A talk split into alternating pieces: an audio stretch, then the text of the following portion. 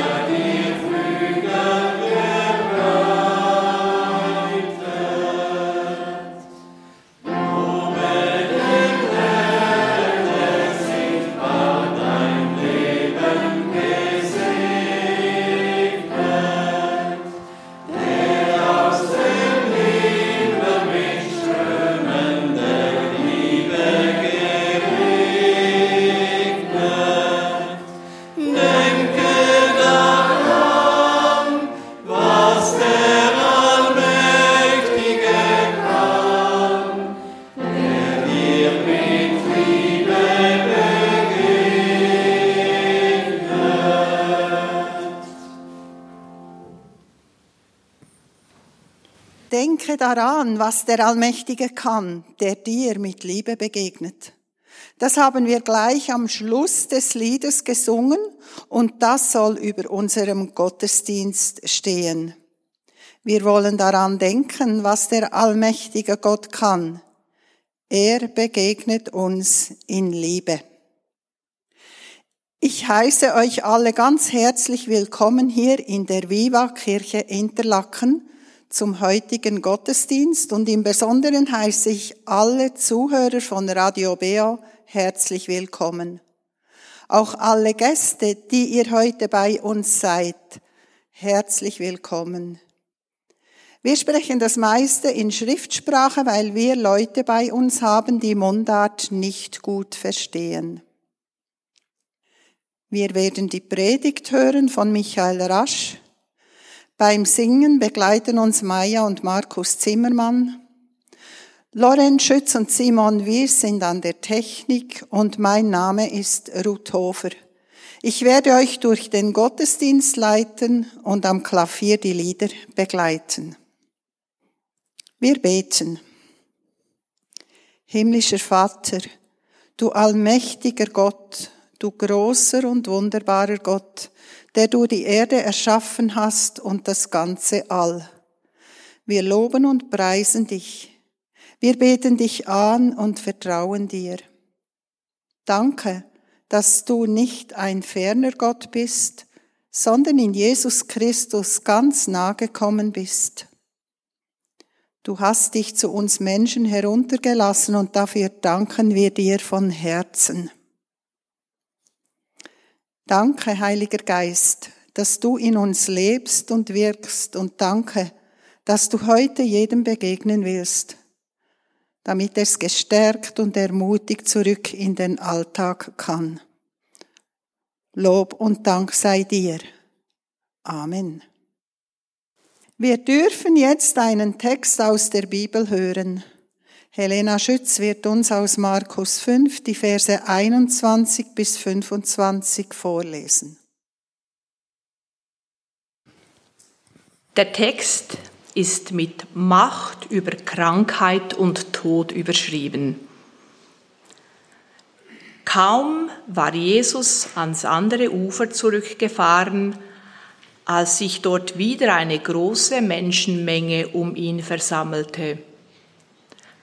Da kam ein Vorsteher der jüdischen Gemeinde namens Jairus. Als er Jesus entdeckte, warf er sich ihm zu Füßen und flehte ihn an. Meine Tochter liegt im Sterben, komm und leg ihr die Hände auf, damit sie wieder gesund wird und am Leben bleibt. Jesus ging mit ihm, dicht gefolgt von einer großen Menschenmenge. Unter den Leuten war auch eine Frau, die seit zwölf Jahren an starken Blutungen litt. Sie hatte sich schon von vielen Ärzten behandeln lassen, dabei sehr gelitten und ihr ganzes Vermögen ausgegeben. Aber niemand hatte ihr helfen können. Ihr Leiden war nur noch schlimmer geworden. Dann hatte sie von Jesus gehört. Deshalb drängte sie sich durch die Menge von hinten an ihn heran und berührte heimlich sein Gewand. Denn sie sagte sich, wenn ich wenigstens seine Kleider berühren kann, werde ich bestimmt gesund. Und tatsächlich, die Blutungen hörten sofort auf und sie spürte, dass sie von ihrem Leiden befreit war. Im selben Augenblick merkte auch Jesus, dass heilende Kraft von ihm ausgegangen war Deshalb drehte er sich um und fragte, wer hat mein Gewand angefasst? Seine Jünger antworteten, Du siehst doch, dass die Leute dich von allen Seiten bedrängen, und da fragst du, wer dich angefasst hat? Aber Jesus blickte sich weiter um und versuchte herauszufinden, wer ihn berührt hatte. Die Frau war erschrocken und zitterte am ganzen Leib, denn sie wusste ja, was mit ihr geschehen war. Sie trat hervor, fiel vor ihm nieder und erzählte ihm alles. Jesus sagte zu ihr, Meine Tochter, dein Glaube hat dich geheilt. Geh in Frieden, du bist gesund. Noch während er mit der Frau redete, kamen einige Leute aus dem Haus von Jairus gelaufen und sagten zu ihm, Deine Tochter ist gestorben, es hat keinen Zweck mehr, den Lehrer zu bemühen. Wir singen nun ein Mundartlied. Wir trauen dir Großes zu.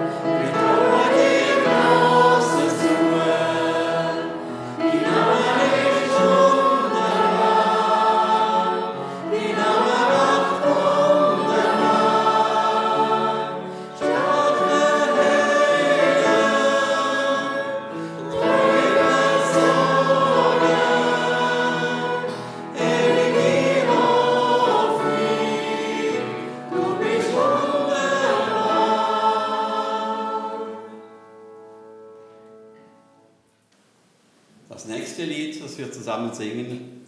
Herr, das Licht deiner Liebe leuchtet auf.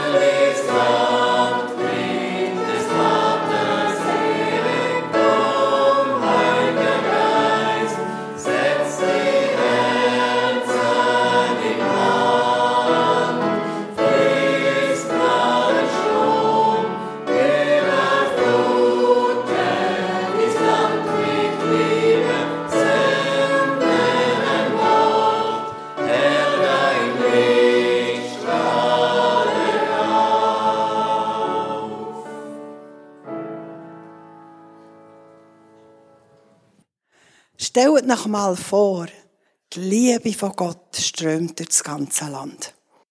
Jesus, dein Licht füllt das Land mit des Vaters Ehre.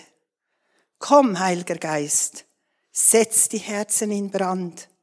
Fließ Gnadenstrom, überflute das Land mit Liebe. Sende dein Wort, Herr. Dein Licht strahle auf und ich mache den Vorschlag, dass wir nochmals diesen Refrain zusammen singen, das Gebet, die Bitte, dass Gottes Liebe das ganze Land durchströmt. Ja, Gott schenke uns Fantasie, was da alles passieren kann. Wie mehr die Liebe Gottes fließen kann, wie mehr werden wir ihn auch ehren und er kann wirken. Denn er hat uns einen freien Willen gegeben und es braucht auch unsere Zusage, dass er wirken darf. Und so wollen wir als Gebet diesen Refrain nochmals singen und wer mag, den lade ich ein, aufzustehen und das mitzusingen. Wir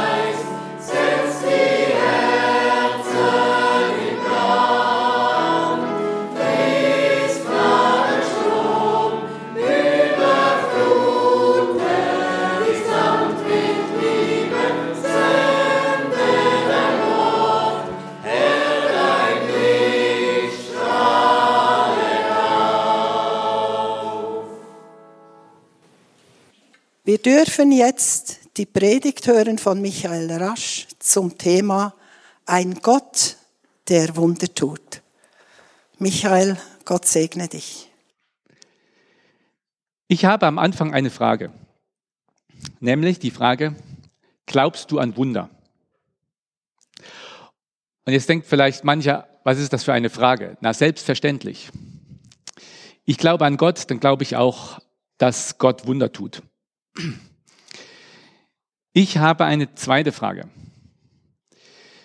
Rechnest du auch konkret mit einem Wunder in deinem Leben? Die Frage ist ein bisschen anders. Und vielleicht muss man da auch einen Moment nachdenken. Rechnest du konkret in deinem Leben mit einem Wunder?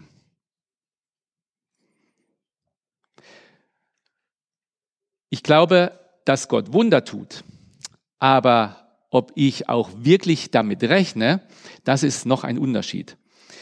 Und ich möchte euch heute mit hineinnehmen in, eine, in einen Bericht, der schon als Textlesung äh, vorgelesen wurde aus Markus Evangelium, wo zwei Menschen unabhängig voneinander das übernatürliche Eingreifen Gottes äh, hautnah erlebt haben. Und ich denke, wir können uns die Situation ganz gut vorstellen. Jesus kommt mit seinen Jüngern im Boot über den See Genezareth gefahren, steigt am Ufer von Kapernaum aus und läuft in den Ort, wird umringt von Menschen. Und wie er da so nach Kapernaum reinläuft, da kommt ihm ein Mann entgegen, Jairus. Er ist Synagogenvorsteher. Und in Kapernaum, da stand eine Synagoge, wo er sozusagen der Chef davon war. Es war so, damals in Israel gab es zunächst eigentlich nur den Tempel. Und wenn man ein Opfer bringen wollte, wenn man sein Kind beschneiden lassen wollte, wenn man ähm, äh, sonst irgendwas bringen wollte, oder Gottesdienst feiern, musste man immer nach Jerusalem reisen, weil dort war das religiöse Zentrum, dort stand eben der Tempel. Und das war ein bisschen unpraktisch. Und so sind äh, im ganzen Land an verschiedenen Orten Synagogen entstanden. Dann konnte man dort in den Gottesdienst gehen, dann konnte man dort seine Opfergabe geben, dann konnte man dort äh, sein Kind beschneiden lassen und so.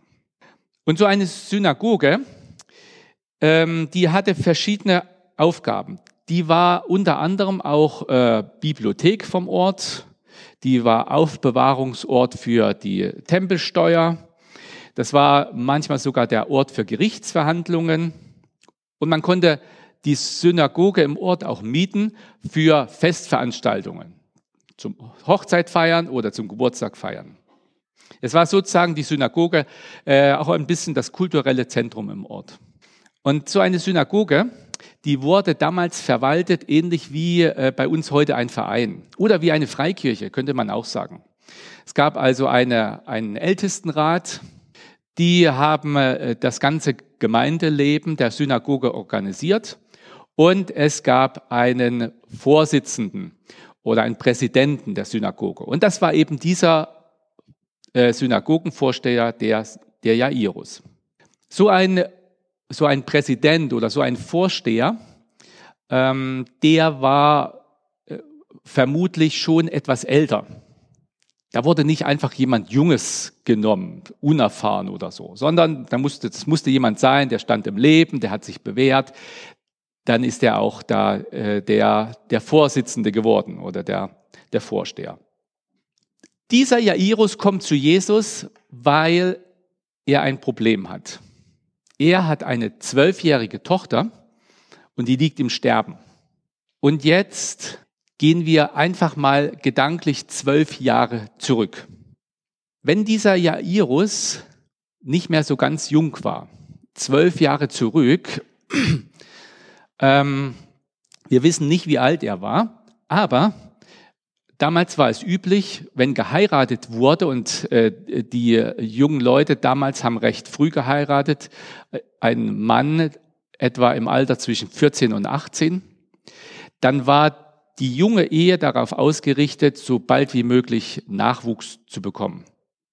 Und zwölf Jahre danach war er noch nicht so alt.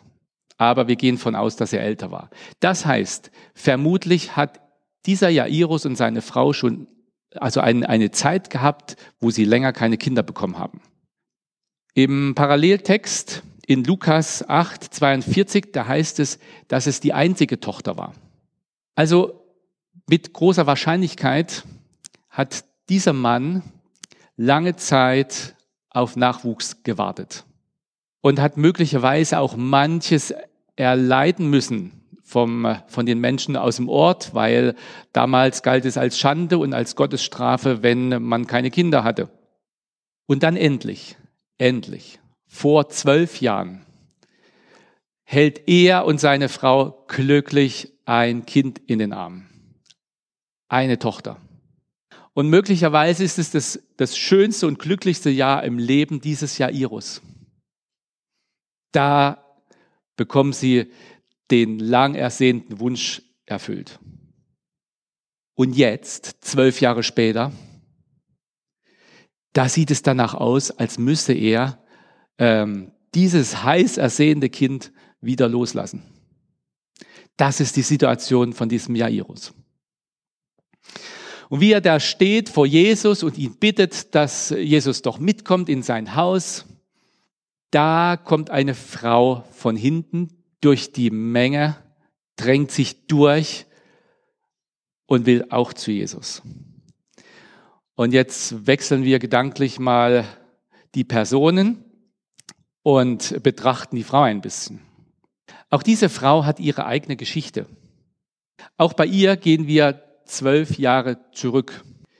Vor zwölf Jahren, als möglicherweise das glücklichste Jahr im Leben dieses Jairus war, war wahrscheinlich bei dieser Frau das schrecklichste Jahr. Weil in diesem Jahr bekommt sie eine Krankheit, die ihr ganzes Leben grundlegend verändern sollte. Wir wissen nicht genau, was für eine Krankheit es war. Es heißt nur, sie litt unter Blutfluss also irgendeine Unterleibserkrankung. Und das bedeutet, dass diese Frau seit zwölf Jahren unter permanenten Blutverlust leidet, unter Eisenmangel, unter ständiger Müdigkeit, unter Kraftlosigkeit. Also sie fühlt sich eigentlich jeden Tag krank seit zwölf Jahren. Abgesehen davon, was diese Krankheit auch für Hygieneprobleme mit sich bringt. Damals gab es keine Waschmaschinen, damals gab es nicht diese Hygieneartikel, wie wir sie heute haben und so weiter. Wir können das einfach nur ahnen. Und dann, und das war vielleicht das Schlimmste, galt diese Frau als unrein, und zwar als religiös unrein. Im Alten Testament, da gab es Vorschriften, ähm, was man zu tun hat, wenn jemand Blutfluss hat. Und ich lese es mal kurz vor aus dem 3. Mose 15, 19 bis 23. Da heißt es, wenn eine Frau ihre monatliche Blutung hat, ist sie sieben Tage unrein. Wer sie berührt, ist ebenfalls bis zum Abend unrein. Alles, worauf sie sich in dieser Zeit legt oder setzt, wird unrein. Jeder, der ihr Bett oder etwas, worauf sie gesessen hat, berührt, muss sich und seine Kleider waschen. Bis zum Abend bleibt er unrein. Liegt etwas auf ihrem Bett oder Sitzplatz und jemand fasst es an, so wird auch er unrein bis zum Abend. Also alles, worauf die Frau gesessen, gelegen hat, was sie angefasst hat, war unrein. Und jeder, der das angefasst hat oder sich dahingesetzt hat, wo die Frau saß, war auch unrein. Jetzt können wir uns gut vorstellen, dass doch mit dieser Frau niemand Kontakt haben wollte. Es wollte sich doch niemand verunreinigen. Die Frau lebt offensichtlich seit zwölf Jahren in völliger Isolation. Keine Freunde treffen, keine Besuche, keine Kontakte. Also die ganze Zeit Quarantäne. Und sie durfte natürlich auch nicht in die Synagoge. Seit zwölf Jahren kein Gottesdienst, kein, äh, kein Lobpreisabend, kein Hauskreis. Auch geistlich gesehen war sie völlig isoliert. Vielleicht war es sogar der Jairus, wenn er vor zwölf Jahren schon Tempel- äh, oder Synagogenvorsteher war, der, der gesagt hat, äh, sorry, du bist unrein, du musst zu Hause bleiben. Vielleicht war er es. Und jetzt kommt die Frau, drängt sich durch die Menschenmenge und fasst von hinten das Gewand von Jesus an. Besser gesagt, den Saum. Und Damals war das so, die jüdischen Rabbiner und die orthodoxen Juden, die laufen heute noch ähnlich umher. Die haben, die haben ein Kleid an, das besteht aus einem Untergewand und einem Obergewand. Und an diesem Obergewand, da gibt es so einen, einen breiteren Saum. Hier sieht man es gerade nicht so gut, aber oft war das so ein dicker Saum. Und dieser Saum, der heißt Kanaf. Und dann hängen von diesem Saum noch Schnüre runter, die heißen Zizit. Und wenn ein jüdischer Rabbiner oder die orthodoxen Juden heute noch, wenn sie laufen, dann weht dieses Gewand so ein bisschen nach hinten und dann sieht das mit diesen Schnüren aus, als, als wären das Flügel. Dieser Saum, ähm, der heißt Kanaf, aber Kanaf heißt auch Flügel. Also Vögel in der Luft, die haben Kanaf. Und jetzt gibt es einen, äh, einen Vers im Propheten Maleachi. Maleachi 3, 19 und 20. Maleachi 3, 19 und 20. Euch aber, die ihr meinen Namen fürchtet, soll aufgehen die Sonne der Gerechtigkeit und Heil unter ihren Flügeln. Das war eine Prophezeiung und die Juden damals, die haben diese Prophezeiung messianisch gedeutet. Die wussten also, wenn der Messias mal kommt, dann wird, dann, dann wird das so sein, als würde die Sonne aufgehen und dann wird mit ihm Gerechtigkeit und Heil kommen. Wenn der Messias kommt, dann bringt er Heil und Heilung. Und zwar nicht unter seinen Flügeln, weil der Messias hat keine Flügel, sondern Kanaf. Unter seinem Saum. Und jetzt wird's spannend. Im äh, Matthäus-Evangelium zum Beispiel, Kapitel 14, 35, 36, ähm, da wird berichtet, und als die Leute an diesem Ort ihn erkannten, also Jesus, schickten sie aus in das ganze Land ringsum und brachten alle Kranken zu ihm und sie baten ihn, dass sie nur den Saum seines Gewandes berühren dürfen. Und alle, die ihn berührten, wurden gesund. Jetzt kommt die Frau von hinten durch die Menschenmenge und fasst den Saum von, von dem Gewand von Jesus an. Warum? weil sie glaubt und erkannt hat, dass Jesus der Messias ist. Und weil sie offensichtlich auch die Stelle kannte aus Maleachi. Fasst diesen Kanaf an und im selben Augenblick wird sie gesund. Erlebt ein unmittelbares Wunder. Und sie spürt das an ihrem Körper, dass sie plötzlich gesund ist. Und der Jairus, der steht dabei und erlebt das mit, wie gerade an dieser Frau ein Wunder passiert. Und in diesem Moment bekommt er die Nachricht, Jairus, bemühe Jesus nicht mehr, deine Tochter ist inzwischen gestorben. Aber Jesus beruhigt diesen Jairus und sagt, ich komme mit. Sei, ähm, sei getrost, ich helfe dir. Und dann kommt Jesus in das Haus von diesem Jairus und halt oder lässt die, die äh, Tochter äh, auferstehen. Und das ist das zweite Wunder, was an diesem Tag in diesem kleinen Ort Kapernaum passiert. Ich habe am Anfang gefragt, wer rechnet mit einem Wunder in seinem Leben? Ich finde, diese beiden Personen, ermutigen uns dazu, doch ganz konkret mit dem übernatürlichen Eingreifen Gottes auch in unserem Leben zu rechnen.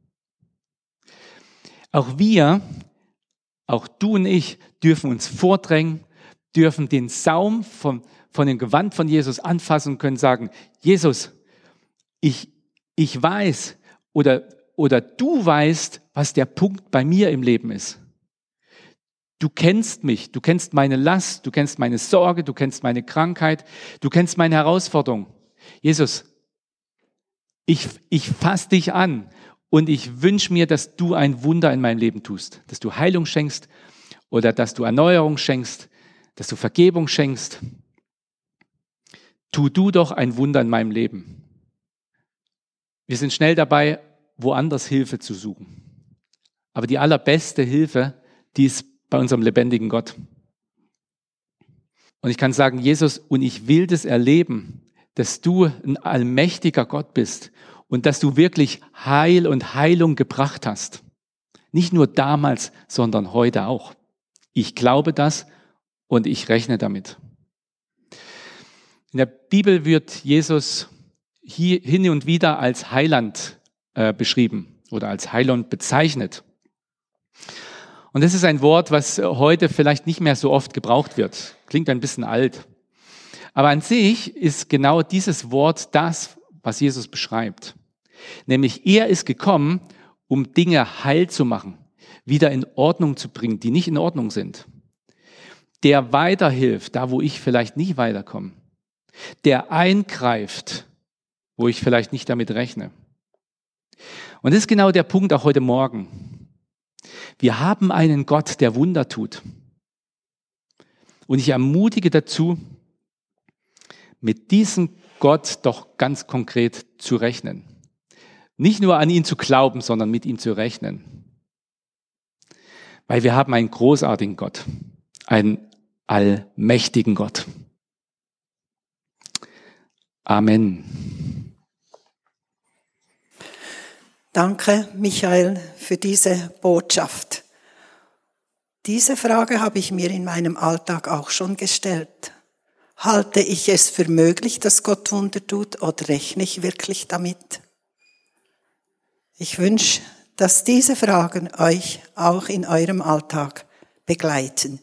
Wir hören jetzt ein Musikstück. Alex Deinecka wird uns am Klavier ein Musikstück spielen zu Psalm 148.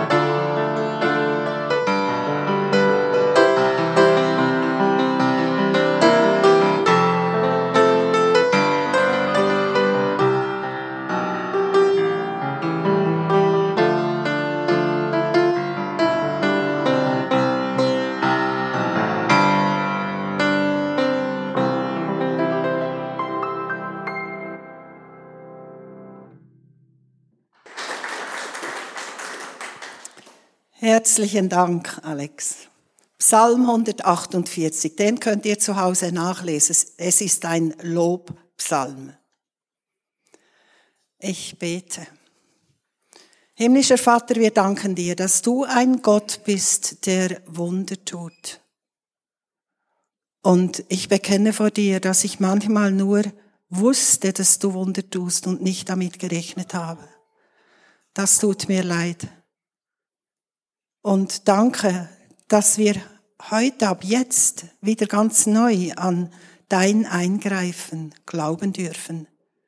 Danke für deine Liebe und danke, dass diese beiden Personen, der Jairus und die Frau, kranke Frau, uns zeigen, dass Hilflosigkeit für dich kein Problem sind dass wir einfach in unserer Hilflosigkeit zu dir kommen dürfen, mit dir sprechen dürfen. Danke, dass das auch heute noch gilt. Amen. Wir dürfen jetzt gemeinsam noch das Abendmahl feiern und Michael wird uns da zum Abendmahl hinführen. Vielen Dank. Und heute wollen wir mal während dem Abendmahl ein paar Lobpreislieder singen, wie wir das auch schon gemacht haben, aber schon länger nicht mehr. Und da fühlt euch einfach frei. Die, die nach vorne kommen, die konzentrieren sich aufs Abendmahl. Wer gern singen will am Platz, in, in der Zeit, wo er wartet, darf einfach Gott mitloben mit diesen Liedern. Ich habe gesagt, wir haben einen Gott, der Wunder tut. Und wahrscheinlich könnte jetzt jeder äh, Beispiele erzählen, wo er oder sie Wunder erlebt haben in, in seinem Leben. Und das ist, das ist schön. Es gibt ein Vers in Hiob, da heißt es, er vollbringt gewaltige Taten. Unzählbar sind seine Wunder. Kein Mensch kann sie begreifen. Und wenn ein Wunder passiert, dann versetzt das immer irgendwie in Staunen denke ich immer, das ist ja unglaublich, wie, wie wunderbar unser Gott ist. Ich finde aber, das allergrößte Wunder, ähm, was, was passiert ist, ist, dass Gott seinen Sohn auf die Erde geschickt hat. Und dass Jesus den Weg gegangen ist ans Kreuz. Und dass er dort alle Sünde auf sich genommen hat, die von damals, die in der Zwischenzeit, die jetzt heute ganz aktuell. Und dass er dafür bezahlt hat. Und dass wir seine Kinder sein dürfen. Ich finde das ein gigantisches Wunder. Und genau dieses Wunder, das dürfen wir im Abendmahl auch feiern dass wir zu ihm gehören dürfen. Dass sein Blut geflossen ist für jeden einzelnen von uns. Und ich lade euch ein, dass wir das dann gleich zusammen machen. Ich spreche noch ein Gebet. Ja, lieber Herr, ich, ich freue mich und ich staune über deine, ja, über deine Großartigkeit. Und ich danke dir, dass du ganz aktuell in unserem Leben immer wieder dich zeigst, durch Wunder, durch dein Reden. Und ich bitte dich auch, dass wir offen sind dafür, dass wir konkret mit dir und mit deinem übernatürlichen Eingreifen rechnen. Wir wollen nicht einfach an dich glauben, sondern wir wollen mit dir rechnen. Und ich danke dir für das allergrößte Wunder, ja, dass du deinen Sohn geschickt hast auf die Welt. Und Jesus, Danke, dass du ans Kreuz gegangen bist, dass du alles Trennende dort weggetragen hast. Und ich danke dir, dass wir jetzt das Abendmahl feiern dürfen, um uns dann neu dran zu erinnern, dass du die Verbindung zum Vater hergestellt hast, dass wir deine Kinder sein dürfen. Danke für das große Wunder. Amen. Während sie damals aßen, nahm Jesus ein Brot, sprach das Dankgebet, brach das Brot in Stücke und gab es seinen Jüngern mit den Worten, nehmt und esst, das ist mein Leib.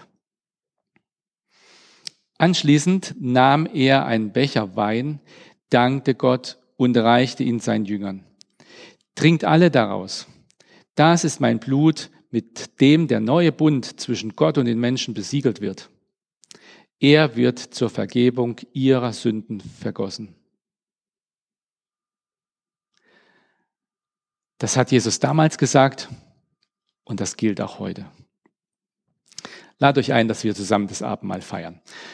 Ihr dürft einfach nach vorne kommen, hier an den beiden Tischen vorbeigehen. Auf dem einen ist Brot, auf dem anderen ist der Traubensaft. Und wir setzen uns wieder auf den Platz und dann kann man in Ruhe dann das Abendmahl einnehmen. Und jetzt singen wir gemeinsam das letzte Lied. Herr, du bist mächtig, bist hoch erhöht. Und anschließend wird Michael rasch uns den Segen weitergeben.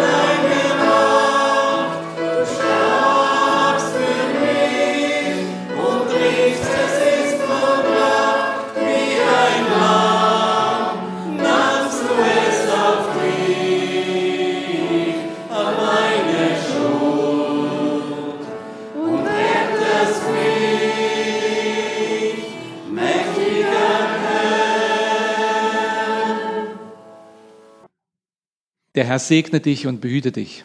Der Herr lasse sein Angesicht leuchten über dir und sei dir gnädig. Der Herr erhebe sein Angesicht auf dich und gebe dir seinen Frieden. Amen.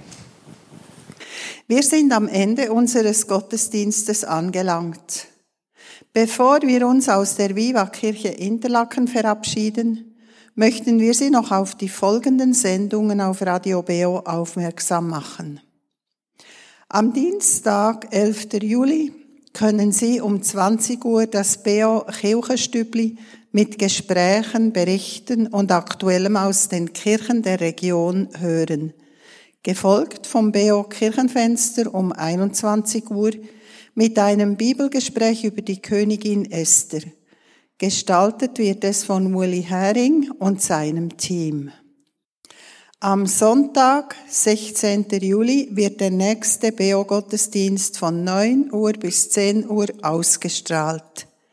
Die Predigt hält Felix Müller, Pfarrer der reformierten Kirchgemeinde Reichenbach in der Kapelle Kiental. Nun wünsche ich euch allen einen ganz schönen Sonntag und wir verabschieden uns hier aus der Viva Kirche Interlaken. Wir wünschen allen Besucherinnen und Besuchern des Gottesdienstes und auch allen Radio Beo Hörerinnen und Hörern einen gesegneten Sonntag.